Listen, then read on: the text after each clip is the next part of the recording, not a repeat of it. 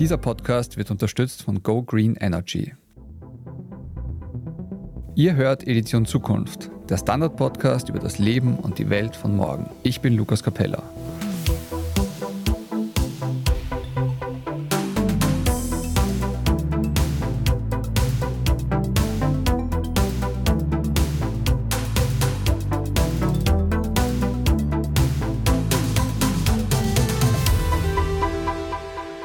Österreich will seine Klimaziele unter anderem mit Hilfe von erneuerbaren Energien erreichen.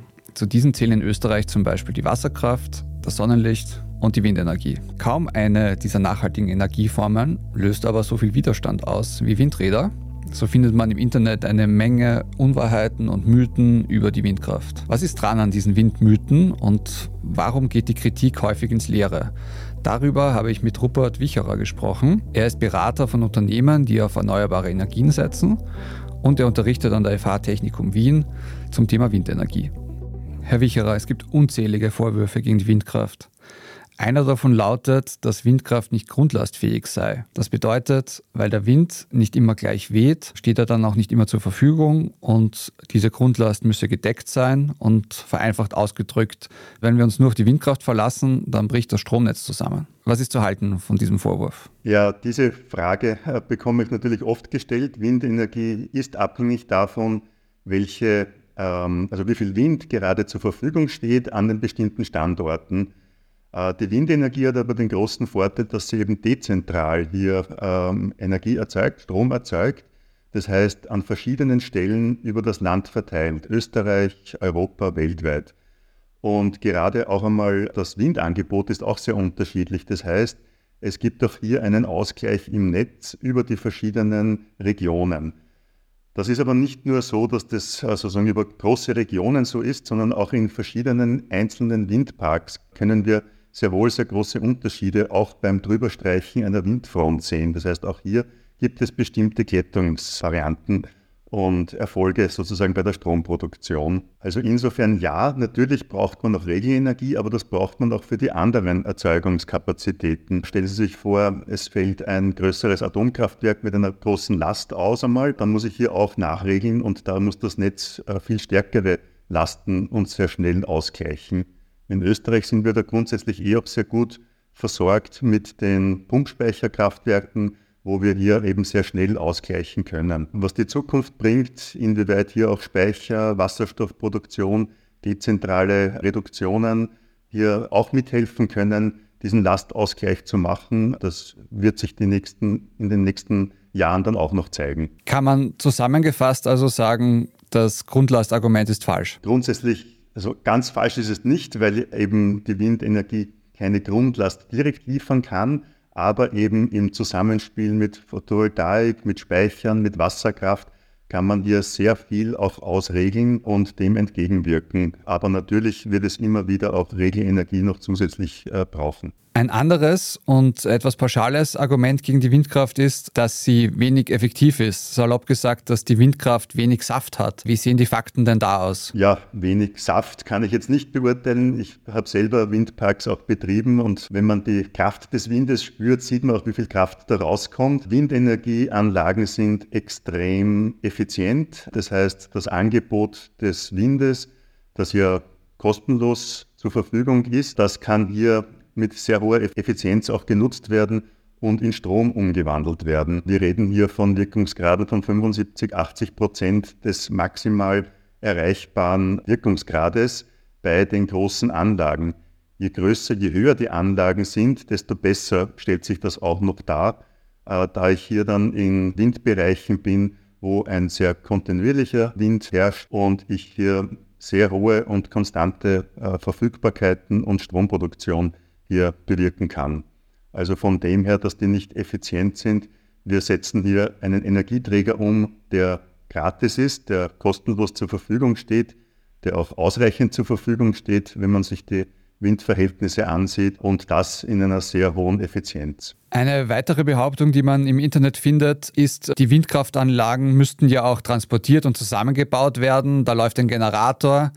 Das führt dann zu der Behauptung oder zu dem Vorwurf, Windräder sind in Wirklichkeit ja auch überhaupt nicht CO2-neutral. Was sagen Sie dazu? Dass ich natürlich auch für die Produktion, die Errichtung, auch den Abbau und den Betrieb der Windenergieanlagen Energie aufwenden muss. Klar, ich habe hier sehr große Anlagenteile, die produziert werden müssen. Es ist viel Stahl drinnen etc., Generatoren und so weiter. Es gibt aber auch sehr viele Untersuchungen bereits, wie sozusagen diese graue Energie sich darstellt von den Windenergieanlagen und da ist diese Technologie Spitzenreiter. Zum Beispiel, wenn man berechnet eben über die gesamte Lebenszyklusanalyse, wie viel Energie wird benötigt für die Errichtung, für die Produktion, Abbau, Betrieb etc. der Windenergieanlagen, dann zeigt sich bei der Windkraft, dass sie, wenn ein Windrad sich drei, vier Monate dreht und Strom produziert, dass sie in dieser Zeit bereits die Energie aufgebracht hat, die sie für die Erzeugung benötigt hat. Das heißt, die restliche Zeit, und wir reden hier von einer technischen Lebensdauer von 20 Jahren und mehr. Die restliche Zeit erzeugt sie reine Ökoenergie ohne Emissionen sozusagen. Also sie wird deutlich schneller sauber als zum Beispiel ein Wasserkraftwerk, aber auch ohnehin als ein ähm, AKW zum Beispiel. Definitiv, da sind die Unterschiede sehr groß, speziell in Richtung AKW. Wenn Sie sich vorstellen, so ein AKW mit äh, extrem vielen Auflagen, Beton und so weiter, da äh, ist die graue Energie äh, deutlich, deutlich höher. Wir machen eine kurze Pause und sind gleich wieder zurück. Etwas Gutes für die Umwelt zu tun, ist manchmal leichter als man denkt, wie zum Beispiel durch den Wechsel zum richtigen Stromanbieter. Gib auch du dein Go für eine grüne Zukunft. Ganz einfach online, in nur drei Minuten zu Go Green Energy wechseln und von grünem Strom zum fairen Preis profitieren. Mehr Informationen findest du auf gogreenenergy.at.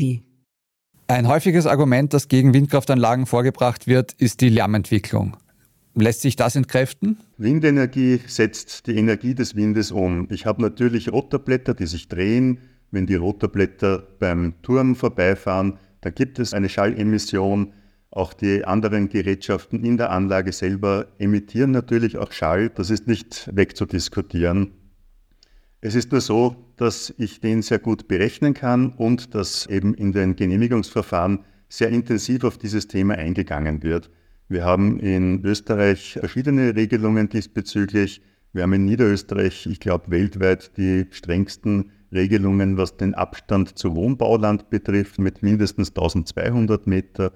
Und es wird von jedem Betreiber gefordert, für die Genehmigungsverfahren dass es hier intensive Untersuchungen gibt. Es gibt Messungen an Emissionsorten, also dort, wo Wohnbauland ist zum Beispiel, bevor die Windenergieanlagen errichtet werden. Dann gibt es die Berechnungen, wie entwickelt sich der Lärm sozusagen an diesen Emissionspunkten. Da gibt es sehr strenge Vorgaben. Die dürfen dort nur sehr gering erhöht werden, um hier eben keine Belästigung hervorzurufen. Das heißt, Schallentwicklung ist da, aber durch die Abstände und durch die detaillierten Untersuchungen vor einer Genehmigung wird hier eine äh, unnötige Belastung vermieden. Darüber hinaus ist es auch so, je stärker der Wind geht, desto größer sind auch die Umgebungsgeräusche dort an den Stellen, wo man eben messen muss, wo Leute wohnen etc. Das heißt, je stärker der Wind geht, desto geringer sind auch die Einwirkungen. Also hier äh, Schall äh, ja, aber wie gesagt, es wird sehr detailliert untersucht.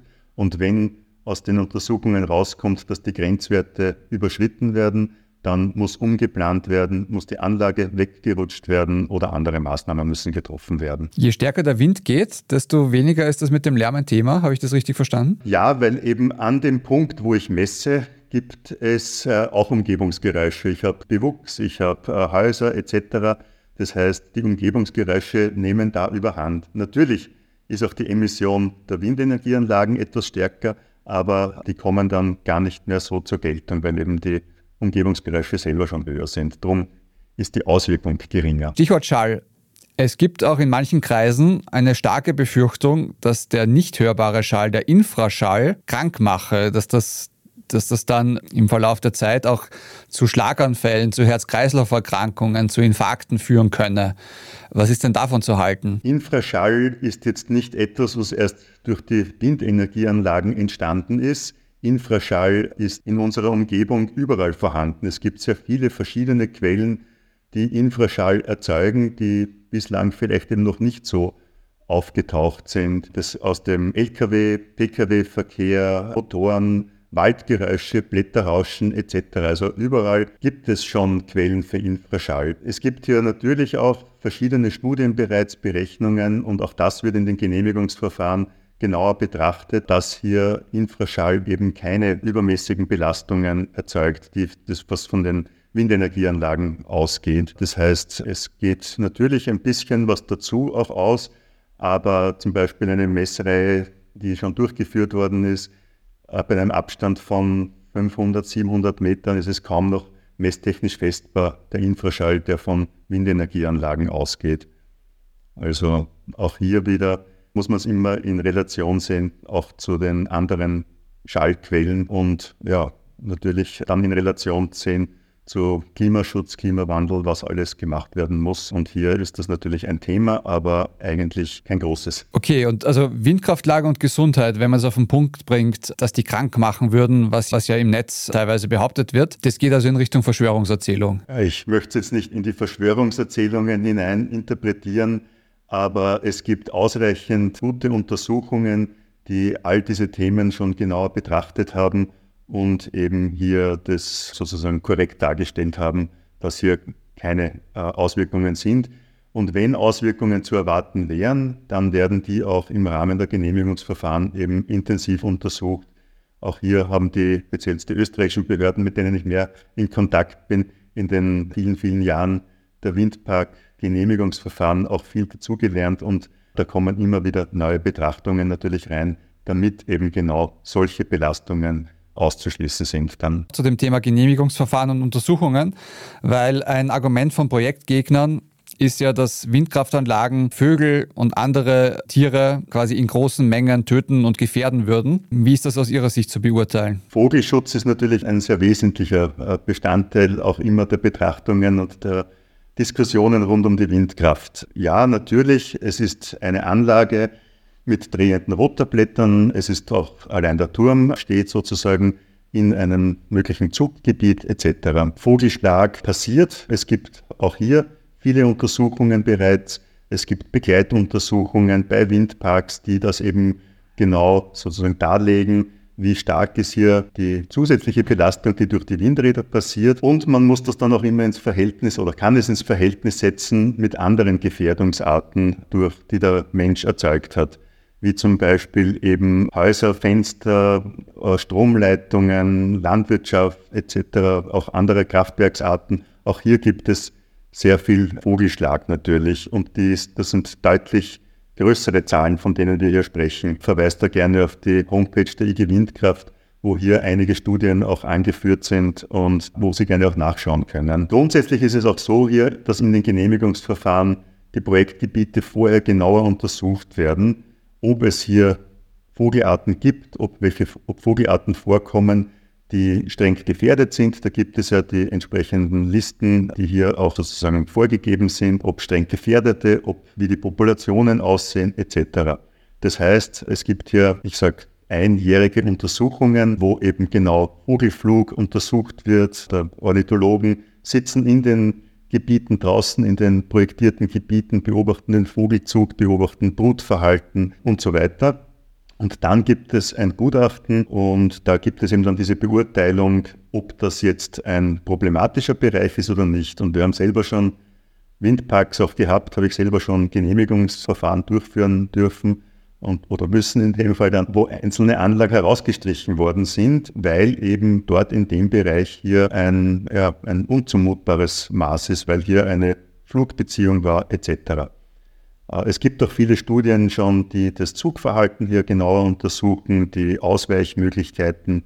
Nicht jede Vogelart äh, kann sich auf solche sagen wir mal, Widerstände äh, oder Anlagen hier besser einstellen. Aber wie gesagt, das wird genauer untersucht und auch hier wenn es zu übermäßigen Belastungen sozusagen kommt oder bei gefährdeten Arten, dann werden Maßnahmen durchgeführt. Interessant ist vielleicht auch, dass äh, parallel jetzt zu dem großen Windkraftausbau, der in den letzten Jahren passiert ist, dass aber auch in diesen Regionen sehr gut untersucht wird und es hier zu auch äh, erheblichen Erweiterungen der Populationen, auch der gefährdeteren Arten kommt, die in der Nähe sozusagen angesiedelt sind und auch untersucht werden. Das heißt, konkret kann man sagen, es passiert in Österreich sehr wohl, dass der Vogelschutz, dass die Vogelkunde sozusagen die Projektinteressen sticht, überwiegt und ein Windpark dann eben, um die Vögel, um eine bestimmte Vogelart zu schützen, dann auch nicht gebaut wird.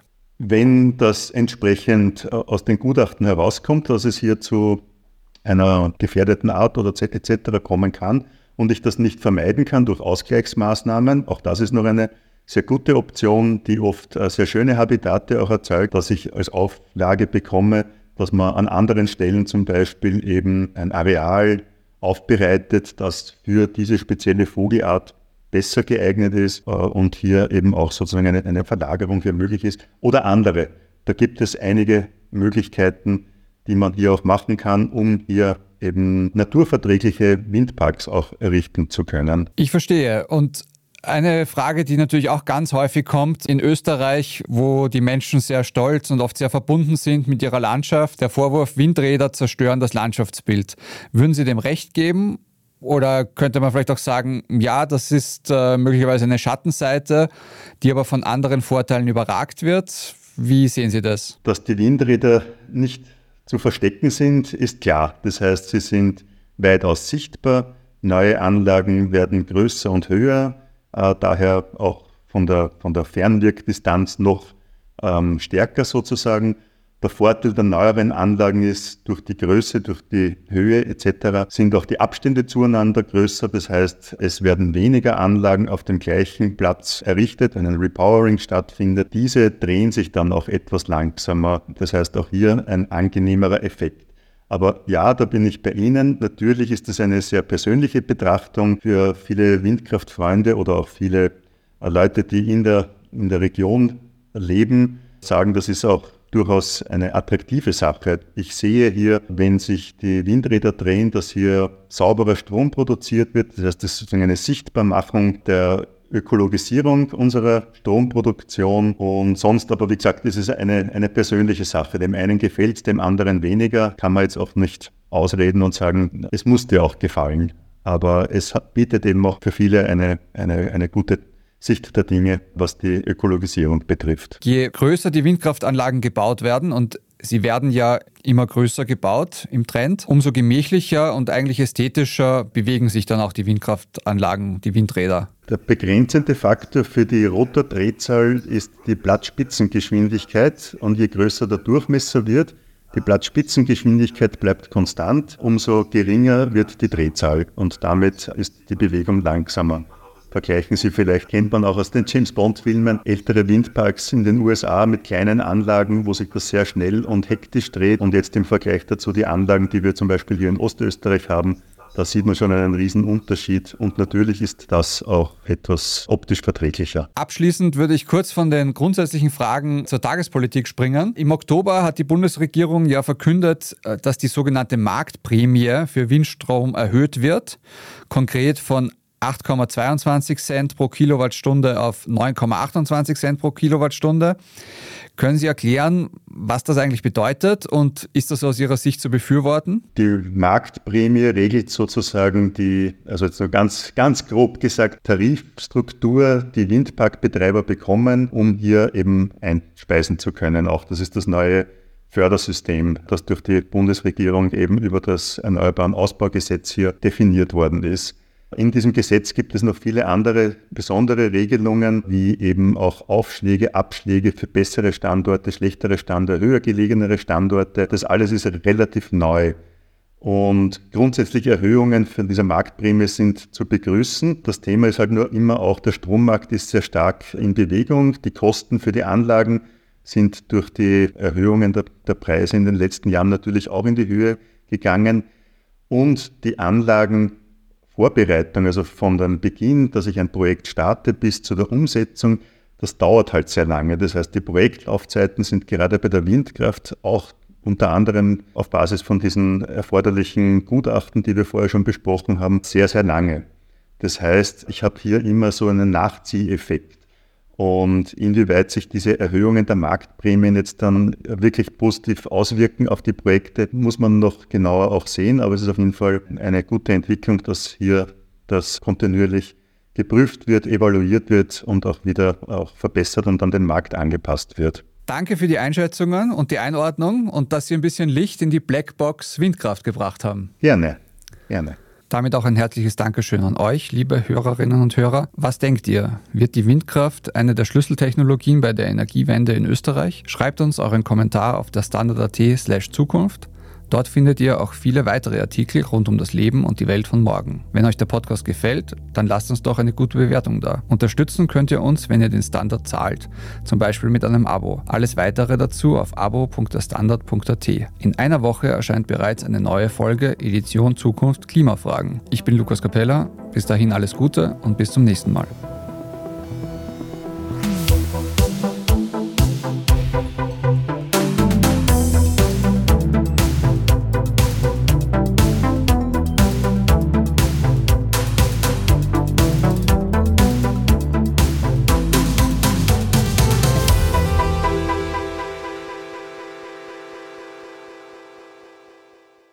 Etwas Gutes für die Umwelt zu tun, ist manchmal leichter als man denkt, wie zum Beispiel durch den Wechsel zum richtigen Stromanbieter. Gib auch du dein Go für eine grüne Zukunft. Ganz einfach online, in nur drei Minuten zu Go Green Energy wechseln und von grünem Strom zum fairen Preis profitieren. Mehr Informationen findest du auf gogreenenergy.at.